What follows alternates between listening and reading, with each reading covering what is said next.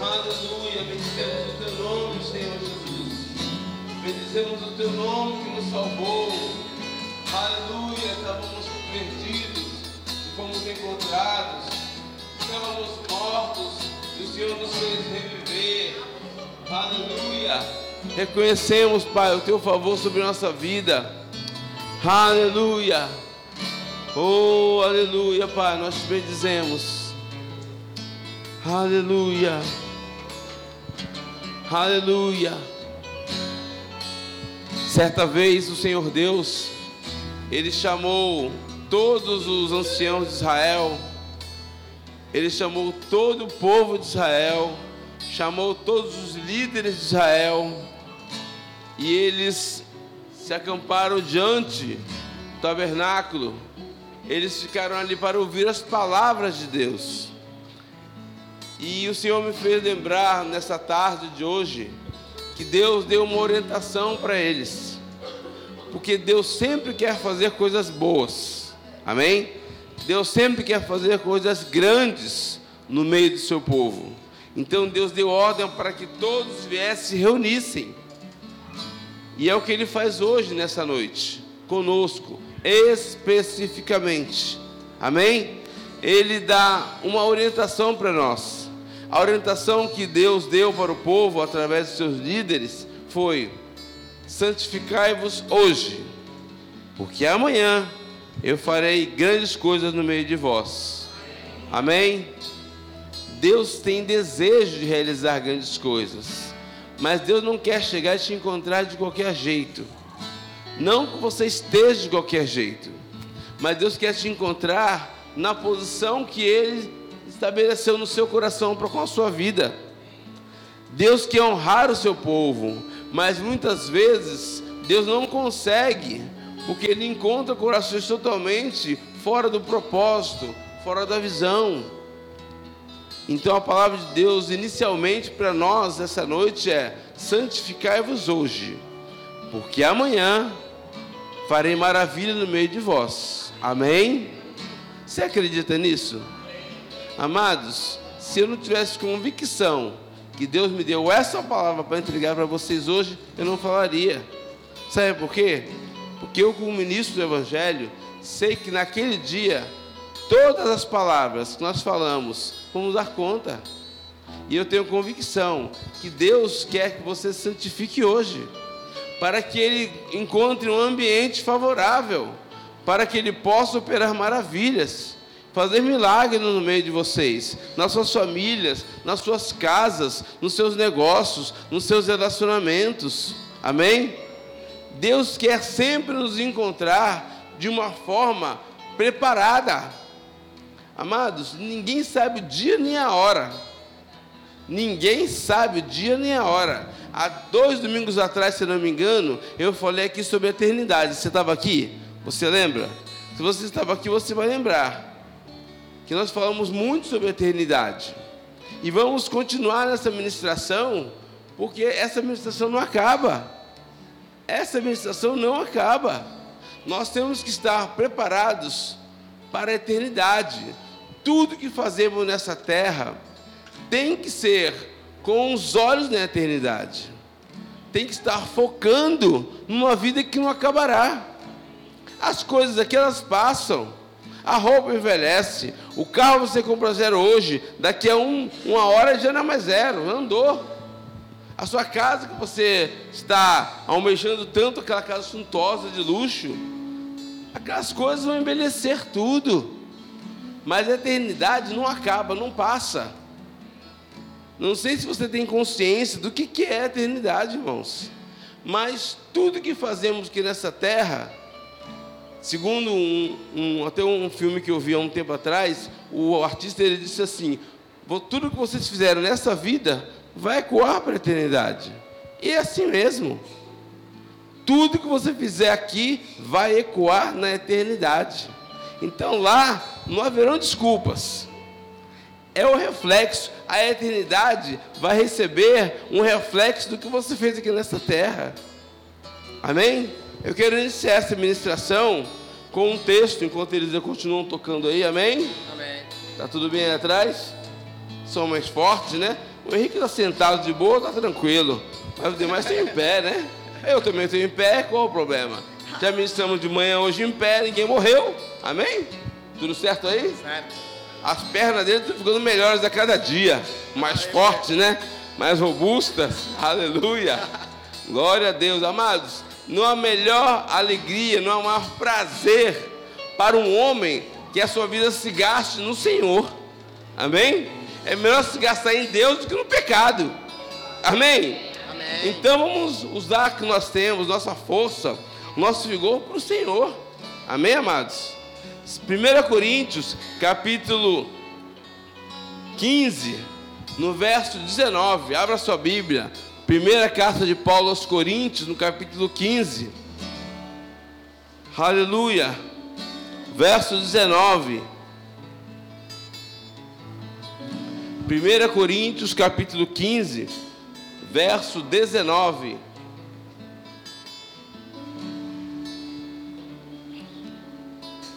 Diz as Escrituras: se a nossa esperança em Cristo se limita ou se resume apenas a esta vida, somos os mais infelizes de todos os homens. Que palavra é essa, hein, amados?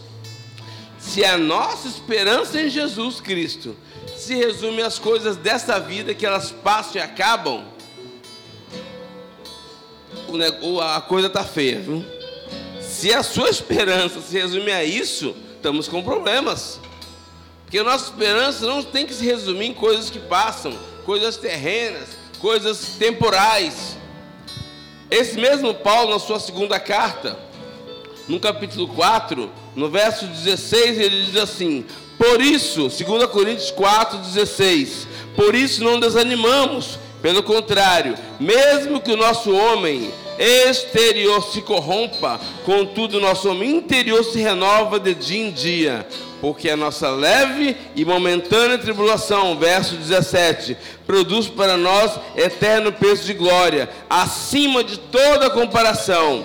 18. Não atentando nós nas coisas que se veem, mas nas que se não veem, porque as que se veem são temporais e as que se não veem são eternas. Amém? Então Paulo nos instrui para não ficarmos prestando atenção nessas coisas. Amados, muito, quantos crentes que eu conheço que se ficam se apegando a tantas coisas infantis, tantas besteiras, tantas coisas que não têm valor para Deus e perdem tempo. Amado, Deus quer que nós tenhamos uma unidade tamanha, ao ponto se um chora, o outro chora. Se um se alegra, o outro se alegra. Hoje, nesta manhã, estivemos participando de um momento fúnebre. O nosso irmão Alberílio, quem lembra do irmão Alberílio aqui nessa igreja? Quem lembra dele? Ele é esposo da irmã Marisa. Terça-feira passada, o homem estava lá na igreja de, de Rio Branco, colocando um ar-condicionado dentro da igreja. Caiu, parece que ele ficou desacordado, desmaiou, levaram para o hospital, ficou internado, vai para cá, vai para lá, vai para ali. Ontem o homem faleceu. Está na glória com o Senhor. Hoje eu tive que de manhã ir no, no momento fúnebre, ministramos a palavra, ministramos salvação. Pelo menos eu acredito que todo mundo que estava lá recebeu Jesus como Senhor e Salvador. Amém? Amém. Amados, ninguém sabe o dia nem a hora ele estava trabalhando para Jesus. Estava trabalhando na igreja e caiu e morreu. Para morrer, irmão, basta estar tá vivo. Não precisa nem estar tá doente. Que eu saiba, ele não apresentava nenhum quadro de doença, de enfermidade constante. Agora, a família está sofrendo por causa da perda. Independente de serem evangélicos ou não, uns eram, outros não eram. Mas independente disso, são parentes as pessoas têm sentimentos. Todo mundo sabe que no velório todo mundo fica chorando, chorando, chorando, porque aquele ente querido foi embora. E não vão ter mais o contato do dia a dia. Se eles choram, o outro chora. E nós, como igreja, também choramos com eles também, porque temos sentimentos. Amém? A Bíblia diz que quando Jesus foi informado que Lázaro tinha morrido, ele se demorou dois dias numa certa cidade. Ao chegar no local que estava o Lázaro morto, e as irmãs de Marta e Maria informaram para ele que se ele estivesse ali, o Lázaro não teria morrido. A Bíblia diz que Jesus chorou. Porque Jesus era uma pessoa humana, ele tinha 100% da sua humanidade e 100% da sua divindade. E ele, sendo Deus na terra, sendo Deus vestido em carne, a Bíblia diz que Jesus chorou também. Então hoje lá nós choramos, porque as famílias, a pessoa estava chorando, os filhos, a esposa, os, os irmãos, que eram vários, havia um contristamento, e nós juntos com eles, chorávamos com eles também, e ministrávamos a palavra da eternidade, porque as coisas não se resumem nessa vida, há uma outra vida, irmãos. Há uma outra reunião que estaremos em breve. Digo em breve, pode ser daqui a 20, 30, 50 anos, mas estaremos. Eu li esse texto lá hoje também, em 2 Tessalonicenses, no capítulo 2, diz assim, 2 Tessalonicenses, capítulo 2, aleluia, diz: Irmãos, no que diz respeito à vinda do nosso Senhor Jesus Cristo e à nossa reunião com Ele, não, nós vos exortamos que não vos não, vos demovais da vossa mente com facilidade, nem vos perturbeis, porque por, nem por espírito, quer por palavra, quer por epístola, como se procedesse de nós, supondo tenha chegado o dia do Senhor. Para o oberir, o dia do Senhor chegou. Jesus veio para ele, irmão. E você acha que se ele não tivesse pronto, Deus não iria, iria levá-lo? Claro que não. Deus tem hora certa para todos nós. Ninguém sabe o dia nem a hora. Às vezes vivemos tão envolvidos com as coisas que queremos ou que precisamos ou que necessitamos, o que é lícito. Mas às vezes não atentamos na eternidade, que é o foco do evangelho. O Evangelho existe é, por causa da eternidade. Jesus veio anunciar o que? Não uma libertação do povo de Israel do poder de Roma, não. O, muitos judeus esperavam e anelavam por libertação do jugo do poder de Roma. Mas a missão de Jesus era outra, muito além. Era transcendia a coisas governamentais, coisas políticas. A missão de Jesus era anunciar um novo reino, uma nova era, anunciar um novo lugar, um novo tempo, a eternidade. Jesus veio instruir a humanidade sobre a eternidade, irmãos. Mas muitos judeus esperavam que a libertação deles era num, num sentido governamental era no sentido humano. Tanto quando Jesus estava diante de Pilatos, a Bíblia diz que Jesus falou: O meu reino não é desse mundo. E Pilatos perguntou para ele: Você é rei? Ele falou: Você disse que eu sou rei. Então Jesus tinha plena consciência quem ele era. Muitos de nós, às vezes, é, deixamos fugir e vivemos em crise de identidade quem nós somos, para que viemos, para onde vamos. Nós temos que entender, pela palavra, pelas Escrituras, que estamos aqui com um propósito. Qual o seu propósito? Eu não sei se você já descobriu qual o propósito da sua vida, o, qual o chamado que pode arder no seu coração. Talvez você diga, ah, pastor, eu não tenho chamado nenhum, irmão. Todos nós temos um chamado. Eu não estou dizendo que todos nós seremos pastores, ou que todos nós seremos evangelistas, ou que todos nós seremos apóstolos, ou que todos nós seremos profetas, mestres, mas você deve ter algum tipo de chamado, nem que seja nos dons vocacionais, está lá em Coríntios. Alguma coisa você pode fazer para Deus perante a humanidade, alguma coisa você pode fazer para a humanidade em favor do Evangelho. Irmãos, não fique preocupado com o que eu vou dizer agora, ok? Mas eu, Luciano, não sei até quanto tempo estarei convosco. Não estou dizendo que vou morrer, amém? Não é isso. Calma, relaxa, respira fundo ao coração. amém? Mas não sei até quando estarei com vocês. Eu desejo sair pelo mundo pregando o Evangelho, ajudar a, a humanidade de Jesus Cristo a ser salva. Eu, meu, minha maior alegria é pregar o Evangelho para pessoas que não conhecem Jesus e elas receberem Jesus. Contribuir com o evangelismo mundial. Então, não sei até quando estarei convosco. Então, vamos aproveitar o tempo que a gente está junto para receber a palavra, para entender a palavra, para receber do Espírito da palavra. Amém? Por quê? Tem povos me aguardando eu tenho convicção em meu espírito que tem povos que me aguardam, estão longe daqui, mas por enquanto estou aqui porque ainda é um tempo de estar aqui. Mas eu vou dizer para vocês que é por breve tempo, e eu estarei indo para o meu chamado, efetivamente, a qual é, arde no meu coração, amém?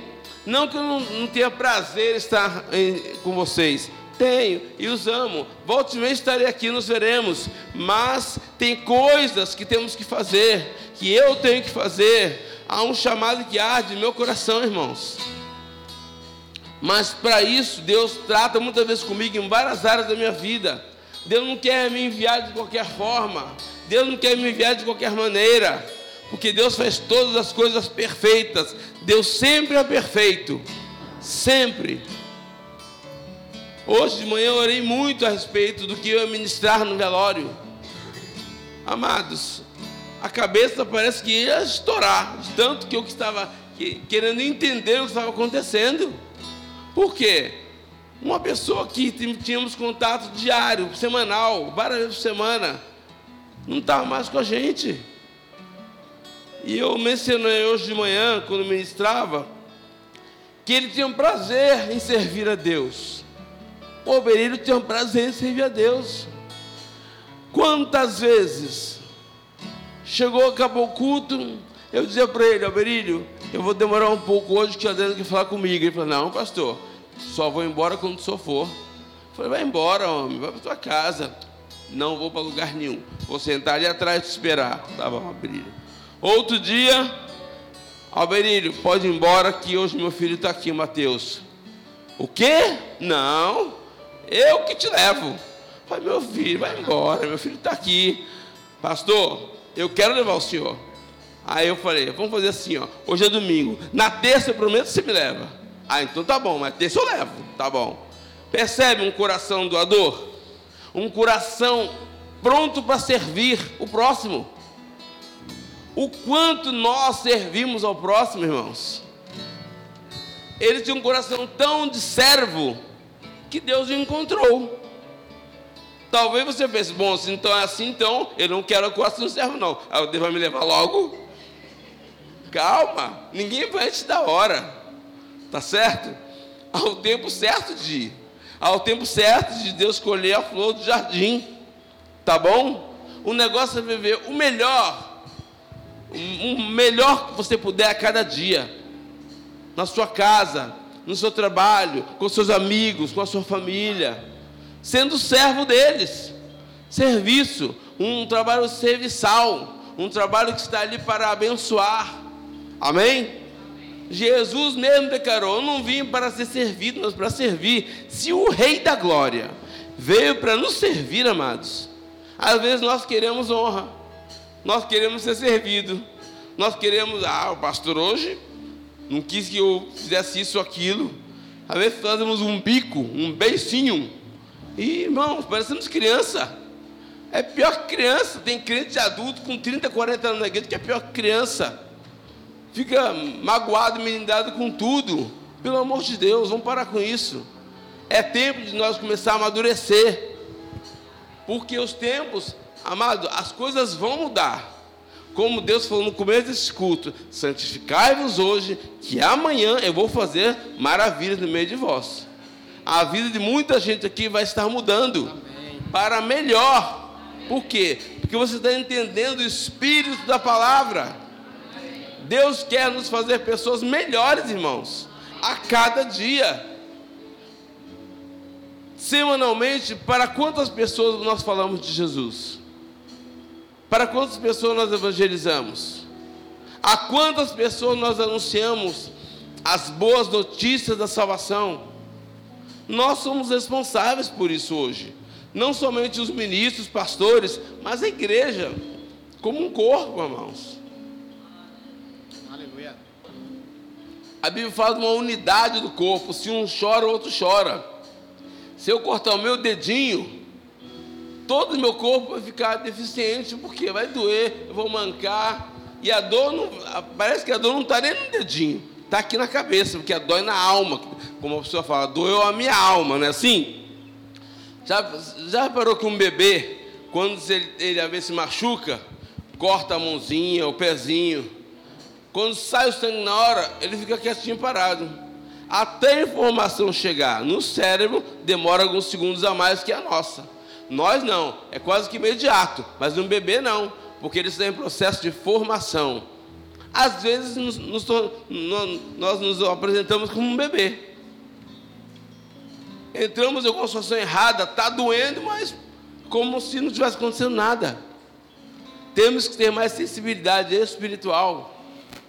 Deus quer nos fazer melhores pessoas, melhores ministros, melhores irmãos abençoar uns aos outros, servir uns aos outros. Amém? Eu estava, Deus me trouxe um texto no coração que eu estava sentado ali, quando lá em 2 Samuel, quando Davi, ele se encontrava em apuros, lutando contra os quatro irmãos de Golias. Sabe que Golias teve quatro irmãos, né? Ele era grande, era altão, gigantão, fortão, e Davi matou ele. Só que numa certa batalha, em outras batalhas futuras, a Bíblia mostra que Golias tinha mais ou menos quatro irmãos do tamanho dele. E houve peleja de Israel contra os filisteus. E a Bíblia diz que os caras lutaram tanto, mas lutaram tanto para favor em favor de Israel, para defender Davi, que um deles a espada grudou na mão. A espada e a mão do cara ficaram, eles se tornou uma coisa só de tanto que a peleja foi intensa. Às vezes, irmãos, tem situações na nossa vida que vamos chegar, que vamos ter que é, nos posicionar. E eles amavam tanto Davi que teve um momento, segundo Samuel fala que Davi ficou quase como que vencido por um dos, um dos gigantes. Aí veio uma pessoa de Israel, um guerreiro, e matou o gigante. Chegou para Davi e falou: Olha, nunca mais você sairá a peleja conosco. Sabe por quê? Para que a lâmpada de Israel não se apague. Às vezes vemos o nosso pastor aqui, cansado. É estudo, é trabalho, é família, é casa. E nós, como irmãos em Cristo, ah, ele é o pastor, ele que se vira. É o pastor que tem que cuidar de tudo. Não, irmãos. Pelo amor de Deus, não deixe ele morrer, não. Às vezes ele está cansado das coisas, do trabalho do dia a dia. Tem que cuidar da família. Tem que estudar fim de semana. E são pressões que chegam. Falecimentos na igreja. Há um tempo atrás morreu um outro. E foi junto com ele também. Pensa a cabeça desse rapaz. Nosso pastor é jovem ele tem 40 anos.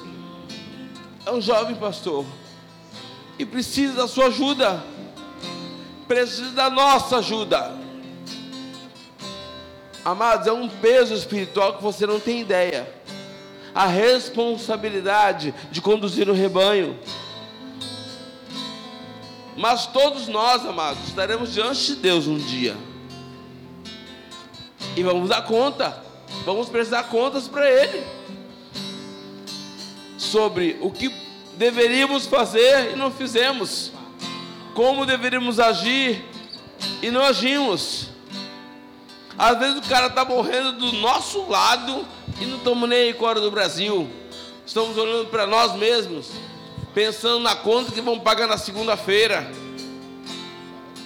Tenha uma visão fora do alcance além do natural. Tenha uma visão sobrenatural. Porque somos pessoas sobrenaturais. Amém? Amém. Não somos mais carnais. A Bíblia diz em Romanos que aquele que está na carne não agrada a Deus. Então, a fase da carne na nossa vida já passou. Já passou, irmãos. Agora vivemos num tempo a qual Deus quer se mover não somente sobre nós, mas através de nós. Deus quer se mover através de você. Seja você o pregador, seja você a pessoa que vai evangelizar, que vai salvar alguém, que vai levar a palavra de salvação, a palavra de conforto. Hoje eu abracei o filho do Albair e disse para ele: Você pode contar comigo por que você precisar, a hora que você precisar, não somente comigo, mas com a igreja Verbo da Vida. Nós estamos aqui para amparar as viúvas, amparar os órfãos, cuidar das pessoas. Não é porque entendemos algumas coisas, alguns, versos, alguns poucos versículos da Bíblia que dane-se o resto. Não. A gente é um corpo, irmão. A gente é uma família. Se meus filhos não estão bem, eu não fico bem. Eu fico, fico atento a eles. Se minha esposa está doente, eu, eu me pego junto com ela porque eu, ela tem que ficar boa. Se alguém na igreja sofre, todo mundo sofre. Irmãos, eu não sei você, eu não sei se você acompanha as notícias aí mundo afora, mas às vezes os, os os nossos governantes querem criar leis e leis absurdas, absurdamente malignas.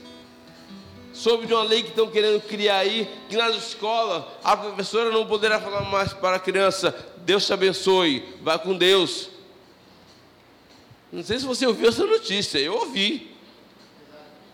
Governos aí, é, pessoas da legislação que cuidam do poder legislativo, que são as pessoas destinados a criar leis, são os vereadores, deputados, querem criar uma maldita de uma lei que na escola você, professora, não pode falar para a criança, Deus te abençoe.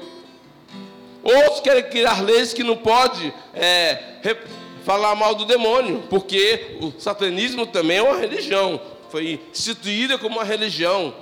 Então, se você falar para a pessoa, sai demônio, sai demônio em nome de Jesus, querem criar uma lei para que você não possa fazer isso, que você vai estar ferindo aquela outra religião.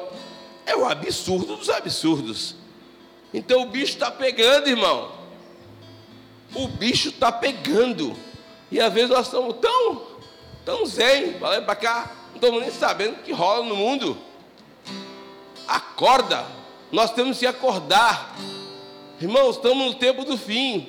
Há uns meses atrás, eu fico fuçando, pesquisando as coisas, porque eu quero ver os acontecimentos. Eu não só leio a Bíblia, eu leio outras coisas também. Vi uma reunião de homens líderes no mundo inteiro, onde o Papa era uma das pessoas convidadas.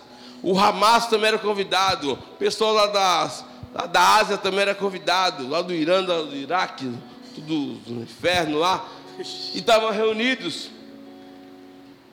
O único líder, ou a única pessoa que não foi citada naquela reunião mundial, acredite se quiser, foi Jesus Cristo.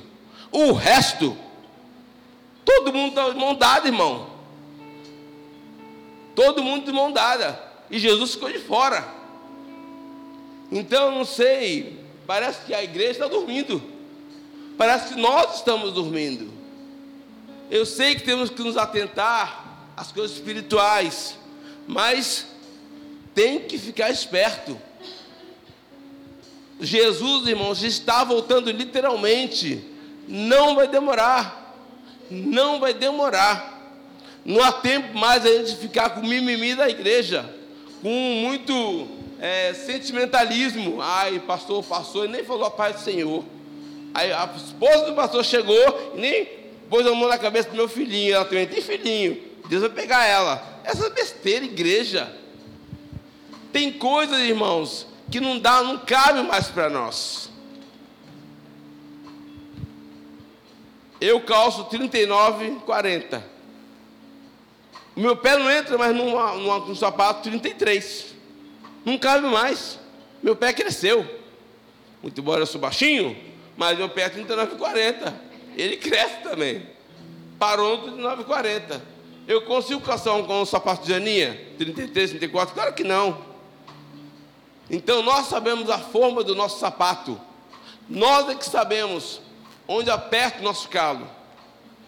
Mas uma coisa eu sei: Jesus está voltando, Ele está às portas. Está às portas, irmão. Eu não sei o que você espera dessa vida, qual a sua aspiração, qual a sua expectativa. Mas, irmãos, começa a desejar ardentemente salvar vidas. Começa a desenvolver o seu chamado dentro de você primeiro. Procura Deus dentro de você. Onde você está? Para onde você vai? O que você deseja, o que você mais ama? A Bíblia diz que onde estiver o meu coração, ali vai estar o que? O meu tesouro, irmãos. Onde estiver o meu coração, vai estar o meu tesouro. A Bíblia diz que quando Jesus ressuscitou e Maria Madalena chegou ao sepulcro, a Bíblia diz que ela começou a chorar porque o sepulcro estava vazio. E a Bíblia nos mostra que ela chegou para Jesus achando que era o jardineiro e disse: Por favor, chorando, onde você colocou meu Senhor? Ela amava Jesus, porque Jesus havia libertado ela. E ela estava tão grata a Jesus que Jesus passou a ser o centro da sua vida. Percebe? Maria Madalena amava Jesus. E Jesus apareceu primeiro a ela. Não apareceu a nenhum discípulo. Apareceu uma mulher, porque ela fez de Jesus a sua maior alegria, a sua maior paixão. Então, sobre aquilo que você mais amar, é sobre isso que você vai ter revelação. Aquilo que você mais amar, é sobre isso que você vai ter luz. E Jesus se revelou a ela. Virou e falou: Maria, sou eu. Jesus revelou a ela porque ela, ela passou a ter Jesus como a, a sua maior devoção. Eu não sei o que você mais ama. Se é futebol, os homens, se é uma corrida de automobilística, se é um carro de luxo, um apartamento, não sei o que você mais ama. Mas sobre aquilo que você mais amar, é sobre isso que você vai ter luz é sobre isso que você vai ter mais conhecimento. Tem gente que conhece o time de futebol, todos os jogadores, do, do goleiro até o último, e conhece até o nome dos reservas. Até no time que ele não gosta, ele sabe o nome dos caras. Tanto que ele gosta de futebol. É pecado isso? Não. Mas aquilo que você mais amar, é sobre isso que o seu coração vai arder. É sobre isso que o seu coração vai ter revelação é sobre isso que seu coração vai ter luz. Decida então pelo melhor. Decida amar a Jesus acima de todas as coisas. Decida amar os seus irmãos. A Bíblia diz que quem ama o seu irmão cumpriu toda a lei. Sabe o que é toda? Toda a lei. E quando fala toda a lei, não se refere somente aos dez mandamentos. Quem lembra aqui quantos preceitos existiam na lei judaica? Quem lembra? E quanto? 613, se não me falha a minha memória. 613, se não me falha a minha memória. Eram 613 preceitos. E se você, que era judeu radical, ortodoxo, se você quebrasse um dos 613, você teria quebrado tudo, anulado tudo. Pense. Então você não podia ter uma falha. Mas Jesus veio e aboliu tudo isso e falou: se você amar o seu próximo, você cumpriu toda a lei. Porque se você cumprir toda a lei, amar o teu próximo, você não vai se conduzir inconvenientemente. Amém? Você não vai andar em ciúme. Você não vai fazer as coisas para o seu próprio bem. Você vai sempre procurar seu interesse ser sempre a ver só o próximo. Você vai esquecer de você mesmo. Você vai ser inserido em Mateus 18 que diz: buscar o reino de Deus em primeiro lugar, e a sua justiça, e as demais coisas serão acrescentadas. Você não precisará, não vai precisar mais se preocupar com você próprio. Deus vai cuidar de você. Deus vai cuidar das suas coisas. Irmãos, nessa noite, o Espírito do Senhor quer nos despertar a nós passarmos a cuidar mais das coisas dele, amar mais a ele, buscar mais do que é do interesse dele, e as nossas coisas ele cuida. Você acha que Deus vai ficar devendo alguma coisa para você? Não fica, irmão. Em primeiro lugar, Deus é um bom pagador e Deus não fica devendo nada para ninguém. Por mais que você dê para Deus, você vai estar sempre ainda devendo. Você nunca vai conseguir dar mais que Deus. Você nunca vai conseguir ganhar de Deus. Nunca, nunca, irmão. Por mais que você dê. A Bíblia diz que Salomão foi a pessoa, uma das pessoas, se não me engano, se foi a pessoa que mais ofertou do seu próprio tesouro. E mesmo assim, ele não chegou nem perto que Deus deu para ele. Deus, amados, Ele manda nós nos santificarmos, porque amanhã figuradamente, Ele quer fazer maravilhas no meio de vocês. E Ele vai fazer. Amém? Agora, quem não tiver percebido, vai ficar para trás. Então, depois não, reclame que o seu irmão foi abençoado e você não foi. A culpa nunca será de Deus. A culpa será nossa, irmãos. Deus quer nos despertar a vivermos o evangelho autêntico. Não é evangelho meia boca, irmão. Vou na igreja, vou cumprir meu, minha, minha tabela, bato o cartão, plim, a Deus me viu, estou salvo. É nada, irmão. É os olhos do pastor que vai te salvar, não. É o teu coração. Porque a Bíblia diz que o homem vê o exterior, mas Deus olha o coração. Amém? Você tem que vir para a igreja sabendo que você vai vir e contribuir com o culto. Às vezes viemos para a igreja somente porque ah, o pensamento, o que, que eu vou receber hoje? Como será a palavra? Será que vai ter uma palavra profética para mim? Que eu vou ganhar um carro novo, uma casa nova, que Deus vai mudar de emprego, vai aumentar meu salário? Às vezes nossa, nossa, nossas motivações está tudo invertido. Queremos só coisas naturais. Amados, a Bíblia diz que se você anelar os dons espirituais, é a melhor coisa que você faz. Queira desenvolver, que Deus ministre a você dons, coisas espirituais, irmãos, coisas que vão ficar para toda a eternidade, vai te acompanhar até o último dia da sua vida. Precisamos salvar pessoas. A igreja existe, ela está aberta. Não é só você vir, ouvir uma boa palavra e ir embora. Ufa, hoje estou garantido. Irmão, é muito pouco isso. Você tem que vir para a igreja para aprender a palavra de Deus, para você entender que a sua vida ela existe para servir a humanidade. João 3,16: Porque Deus amou o mundo de tal maneira que deu seu Filho. Ele deu Jesus para nos abençoar, para nos salvar.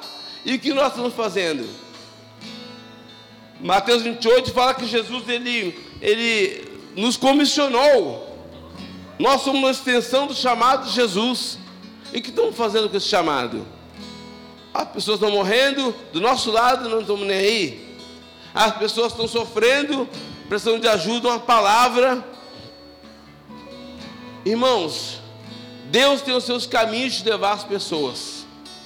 Eu já conheci N tipo de pessoas, de diversas camadas da sociedade. Diversas camadas. Todas elas são importantes para Deus.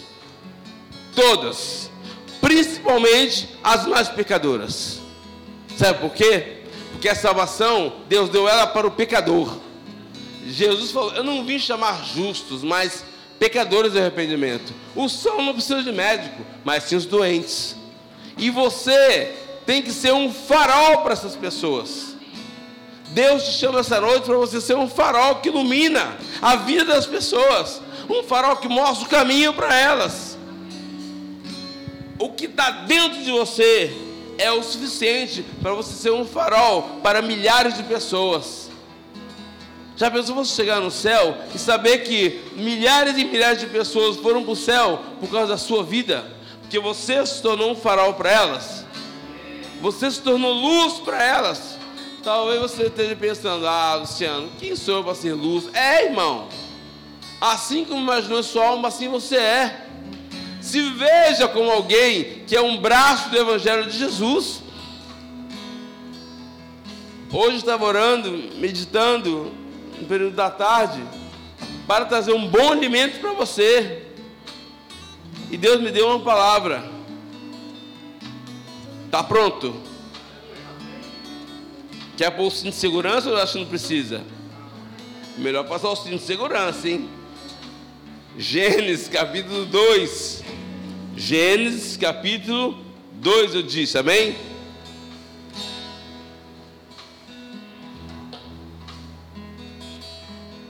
Gênesis é o primeiro livro da Bíblia.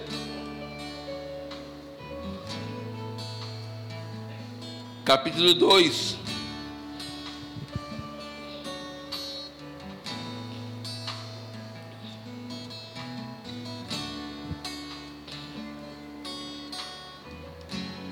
Diz: Esta é a gênese do céu e da terra, quando foram criados, quando o Senhor Deus os criou.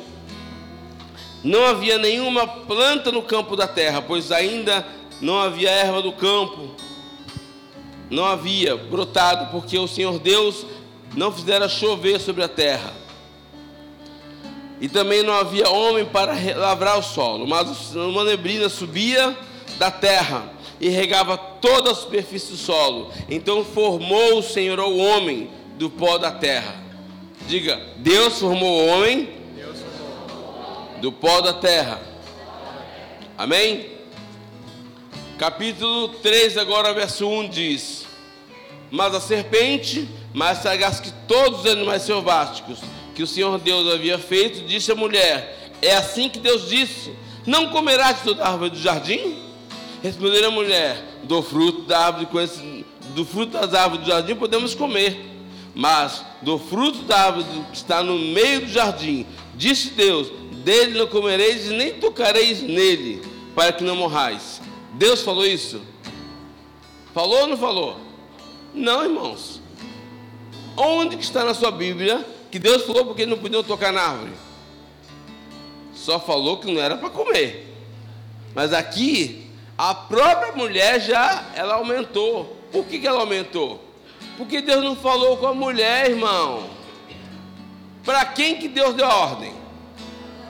Para o homem, para Adão. Adão deve ter falado para ela do jeito dele. Marido e mulher conversam em casa, amém? Você é casado, você conversa com sua mulher? Eu converso com a esposa. Eu converso muito com ela. O dia inteiro. O dia inteiro. Só tem eu e ela dentro de casa, os filhos casaram, os netinhos estão para cá, um está chegando, outro está lá em Birigui, então só tem ela. Então, é melhor a gente se dar muito bem, né? Já pensou? Você vive numa casa, ó, você e uma pessoa o dia inteiro. Eu sou aposentado. Ela segue a minha aposentadoria comigo. Então a gente vive em casa. Pensa se não se der bem. Está na roça. Tem que se dar bem, né? É melhor se dar bem. Amém? Então vamos lá. Adão deve ter dado informado para Eva, Eva, Deus falou isso, isso e isso. Não sei se ele acrescentou ou foi da cabeça dela que falou, não pode tocar também. Deus não falou não podia tocar. Deus falou, não pode comer. Amém? Está comigo? Ok? Pode ler na sua Bíblia que Deus não falou para não tocar, só falou para não comer. Amém? Versículo 3, 4. Então a serpente disse à mulher: é certo que você não vai morrer, porque Deus sabe que no dia em que dele comerdes, se vos abrirão os olhos, e como Deus sereis conhecedores do bem e do mal. Amados, uma pergunta: eles eram igual a Deus ou não eram? Eles já eram igual a Deus.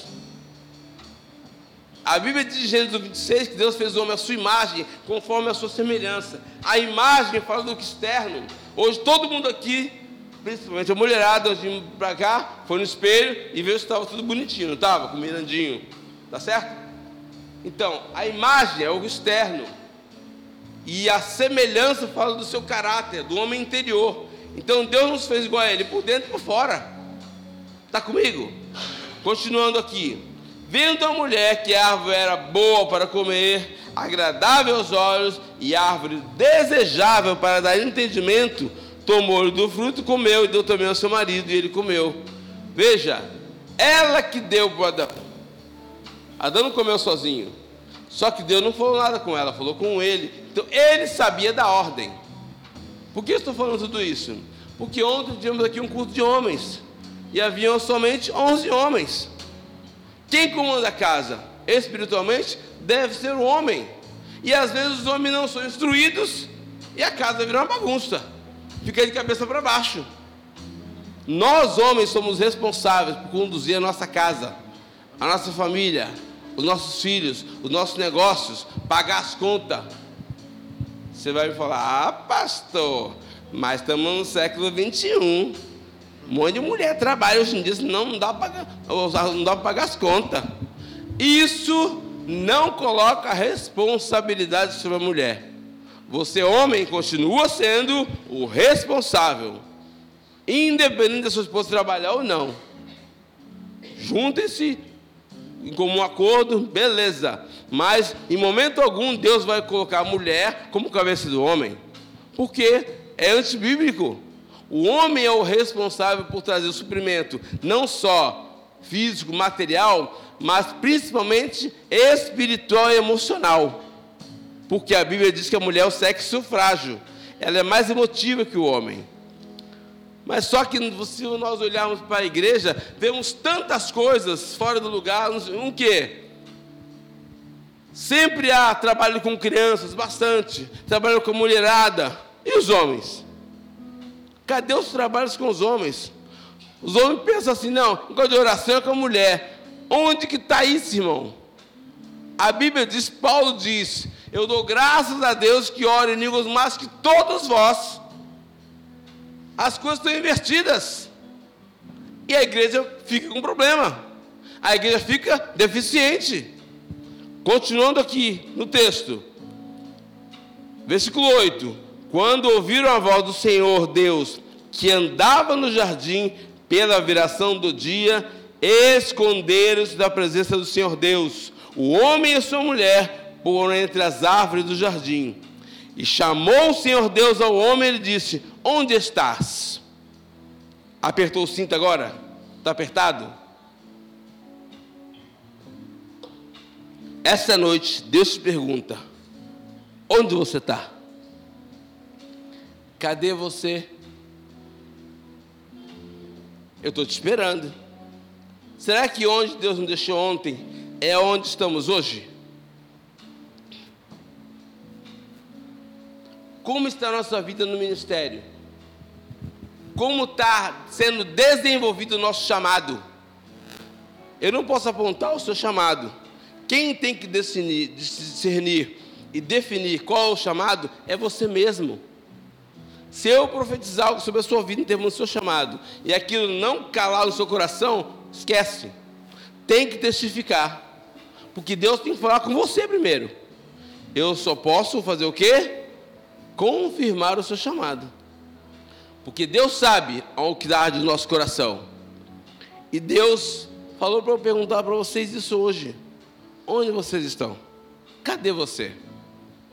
E Deus me mostrou, Márcio, você é muito forte hoje para mim.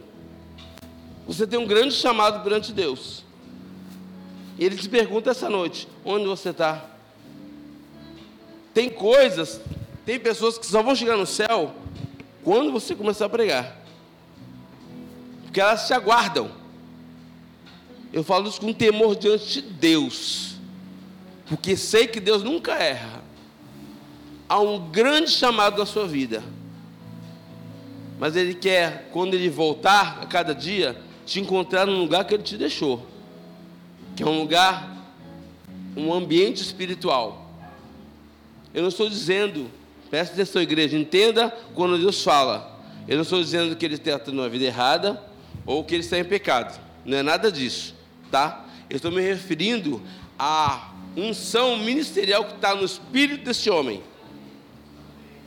E se eu estava orando, Deus me trouxe ele com muita força, eu tenho que falar com todo respeito, carinho e amor que eu tenho por você, que você sabe. Amém? Mas isso não se aplica somente a ele. Se aplica a todos nós. Onde você está, Fernando? Onde estás?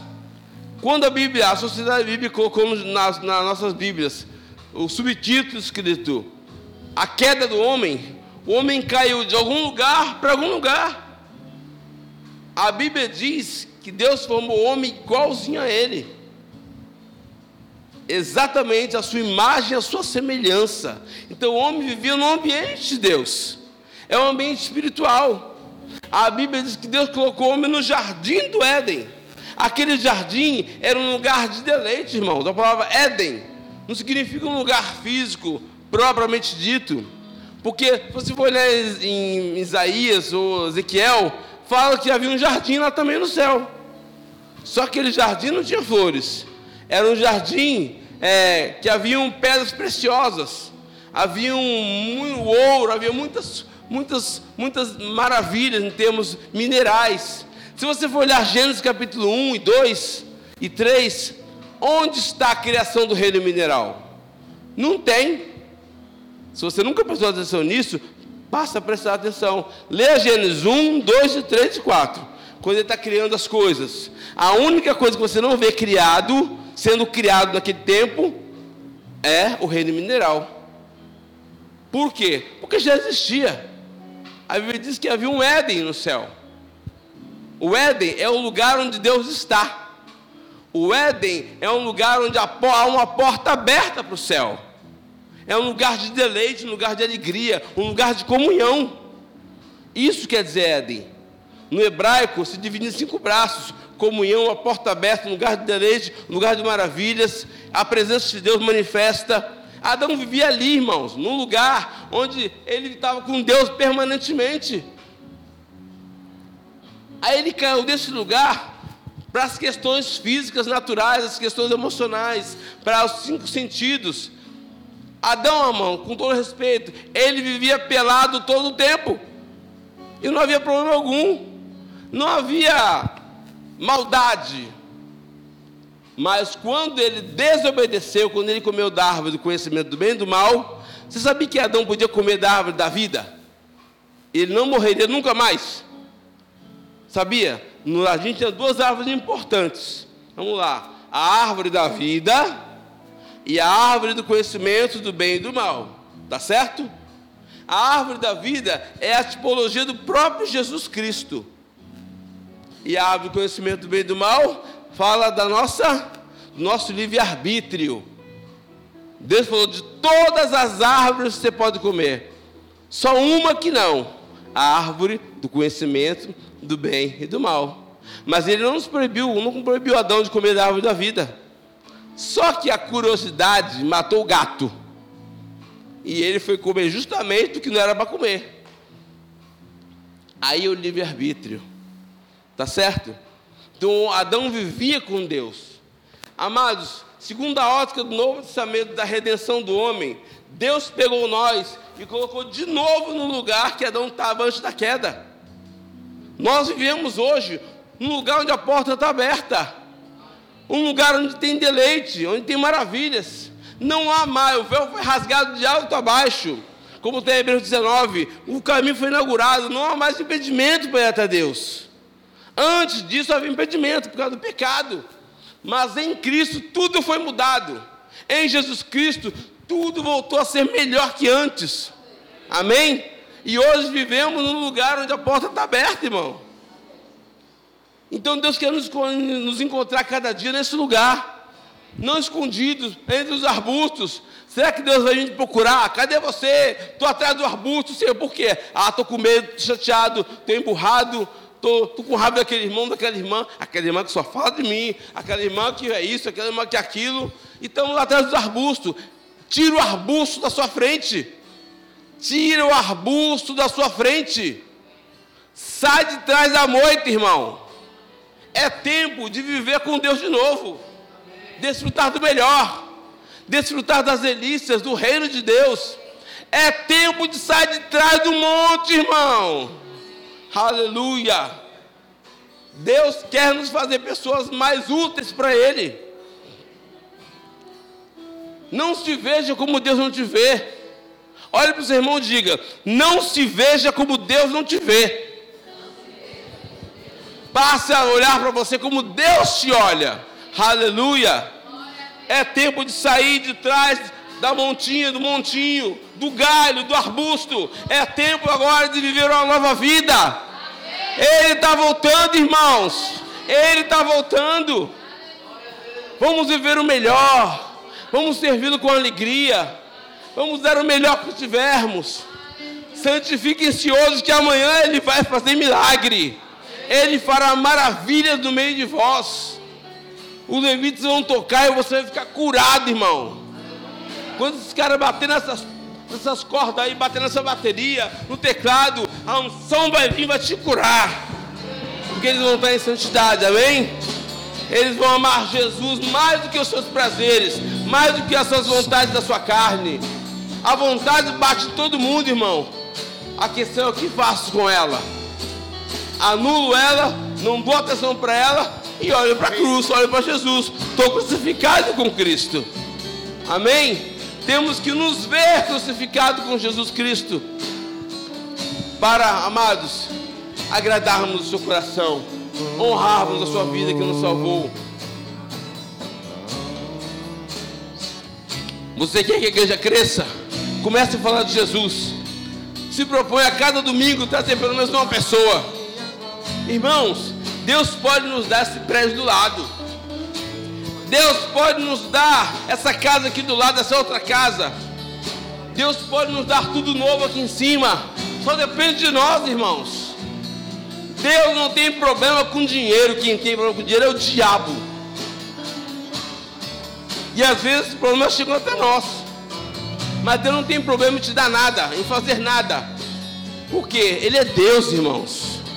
Não há limites em Deus. Não há nada que impeça o mover de Deus, o agir de Deus na sua e na minha vida. Você está disposto a mudar de vida? Em nome de Jesus? Você quer melhorar? Não é para o pastor Adriano, não, para outro pastor qualquer. É para Deus, irmão. Deus quer fazer de você um ícone onde você estiver. Deus quer fazer de você uma referência onde você estiver. Deus não quer ter que te perguntar onde você está, Adão, Eva, onde vocês estão.